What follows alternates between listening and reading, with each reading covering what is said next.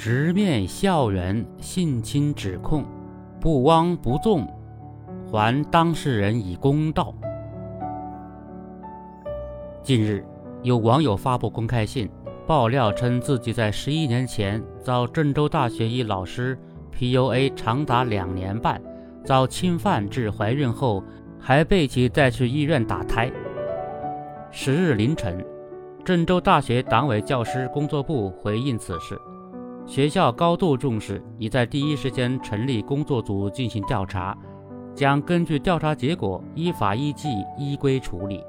调查期间将暂停王某某一切教学活动。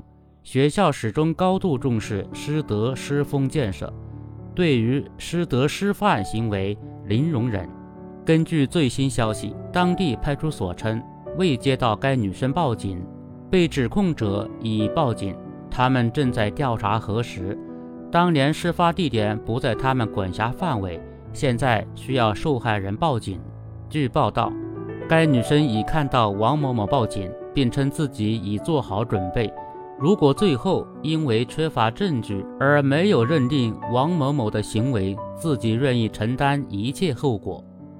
应该看到，在这项指控中有两个关键点值得关注：一是爆料网友称事发时自己十六岁，还是未成年人。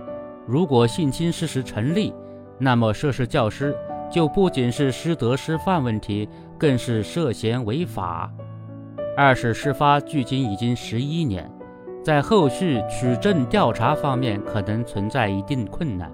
对此，郑州大学毫不含糊，既没有因此事可能影响学校声誉而遮遮掩掩，也没有以追诉困难为借口推脱。看到线索后，很快启动调查，暂停涉事教师教学活动。这份直面问题的零容忍态度值得肯定。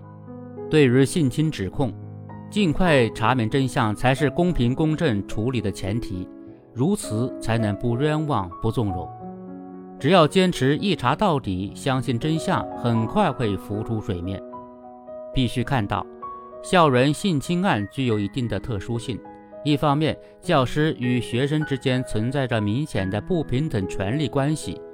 有时受害者出于恐惧、缺乏证据、担心学业前途受影响等多重考虑，并不敢揭发性侵者的恶行。另一方面，学生涉世未深，缺乏自我保护意识，很容易受到精神操控，误把性侵扰、性侵略同正常的恋爱关系相混淆。再加上校园性侵往往相对隐蔽，很多不法者都会在隐蔽的角落频频伸出黑手，对受害者造成巨大的身心伤害。对学校来说，大事化小，轻轻放过，只能让不法行为更加猖獗。一次又一次案件说明，校园性侵案件越是存在复杂性、模糊性，就越应该在事前防范。和事后追查机制上精准发力，划清行为边界，织密保障校园安全的制度之网。比如，对于师生之间的单独相处，应当有更加明确细致的行为规范。一些学校要求师生在办公室等封闭空间共处时，应打开房门的规定，就能在很大程度上形成约束力。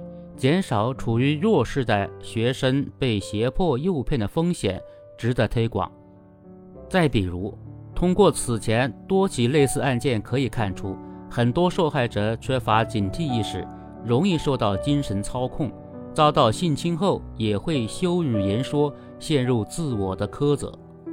这些与反性骚扰教育的普遍缺失不无关系。因此。